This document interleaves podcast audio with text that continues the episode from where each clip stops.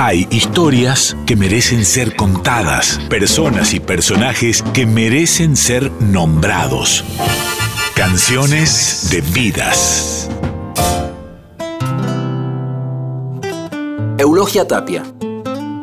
Eulogia Tapia nació el 13 de septiembre de 1945 en La Poma, una localidad ubicada a más de 3.000 metros sobre el nivel del mar en la provincia de Salta. Cierta vez, la joven Eulogia, pastora y coplera de tan solo 18 años, bajó al pueblo para participar en los festejos del carnaval. En La Flor del Pago, el bar de La Poma, se encontró con Manuel J. Castilla, el poeta, enterado de que la joven tenía fama de coplera, la invitó a un contrapunto, una especie de competencia por coplas que se termina cuando uno de los competidores se queda sin inspiración. Y en este caso el que se quedó sin versos fue el poeta Castilla, que, rendido ante el talento de la joven Eulogia, le preguntó qué quería recibir a modo de premio.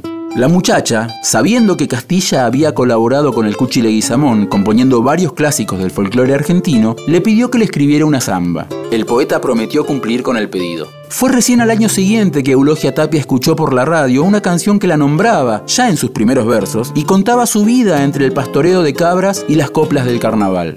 La Pomeña, samba de Leguizamón y Castilla, se publicó en 1969. Fue grabada por el dúo salteño, Mercedes Sosa y Pedro Aznar, entre otros.